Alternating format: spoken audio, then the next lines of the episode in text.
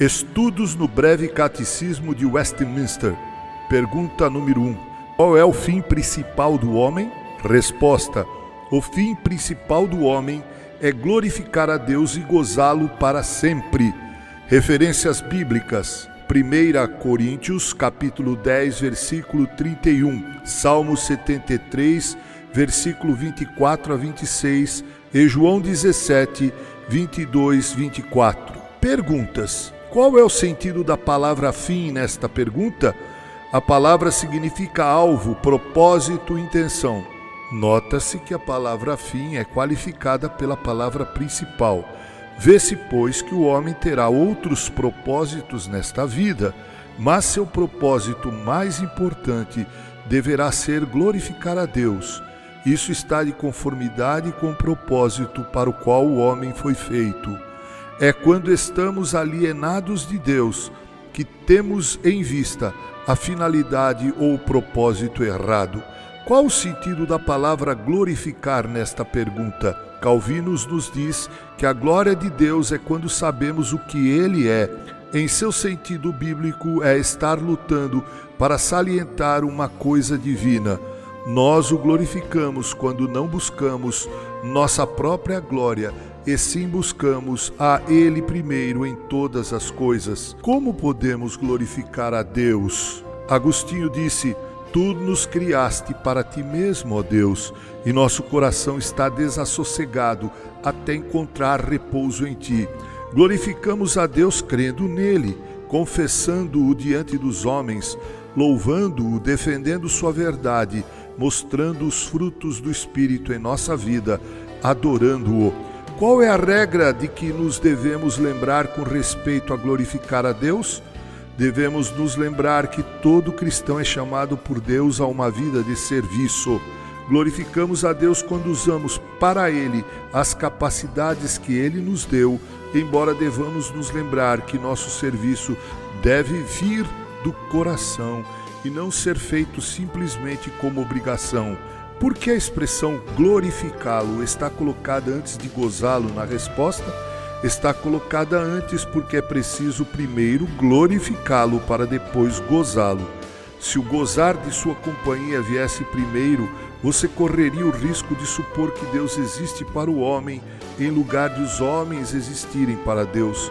Se uma pessoa desse ênfase a gozar da companhia de Deus mais do que a glorificar a Deus, haveria o perigo de um tipo de religião simplesmente emocional. A Bíblia diz: na tua presença a plenitude de alegria. Salmo 16, verso 11.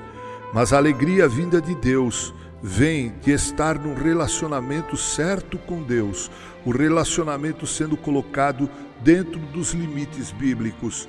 Qual é um bom versículo da Bíblia para decorar, para nos lembrarmos da lição encontrada na pergunta número 1? Como suspira a corça pelas correntes das águas Assim por ti, ó Deus, suspira a minha alma. A minha alma tem sede de Deus, do Deus vivo. Salmo 47, versículo 1, 2a. Isso nos recorda o relacionamento que é certo para o cristão olhar para Ele. É aí que encontramos nossa capacidade de glorificá-lo e sentir a alegria resultante.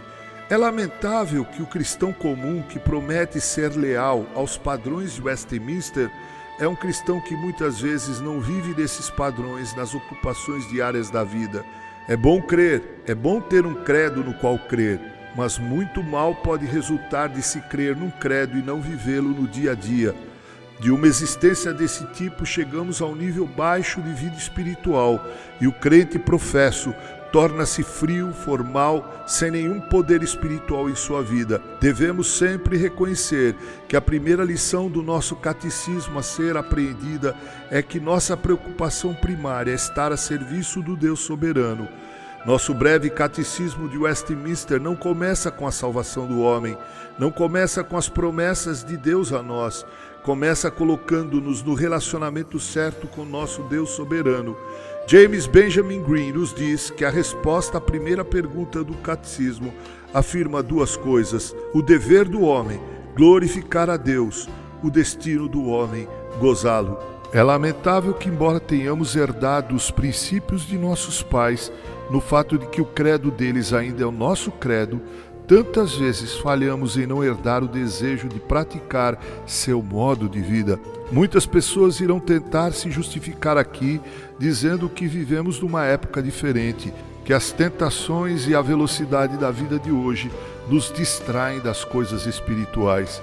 Mas quaisquer que sejam as desculpas que apresentamos, o catecismo nos instrui já de início que nosso dever é glorificar a Deus. Será esse nosso propósito principal na vida. Todos nós precisamos observar as palavras válidas de J.C. Reilly com respeito ao nosso viver cristão.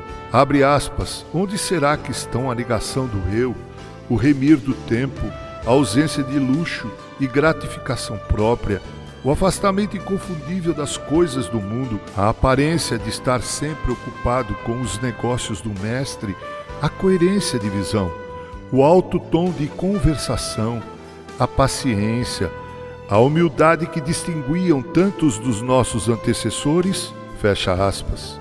Que Deus possa ajudar a cada um de nós a fazer uma pausa neste exato momento ler novamente a primeira pergunta e a resposta de nosso breve catecismo e orar a Deus para que de hoje em diante, a cada dia, vivamos para a Sua glória. Não é difícil conhecermos as características de uma vida assim. Os frutos do Espírito de Gálatas 5 são bastante claros. Reverendo Mauro Sérgio Aiello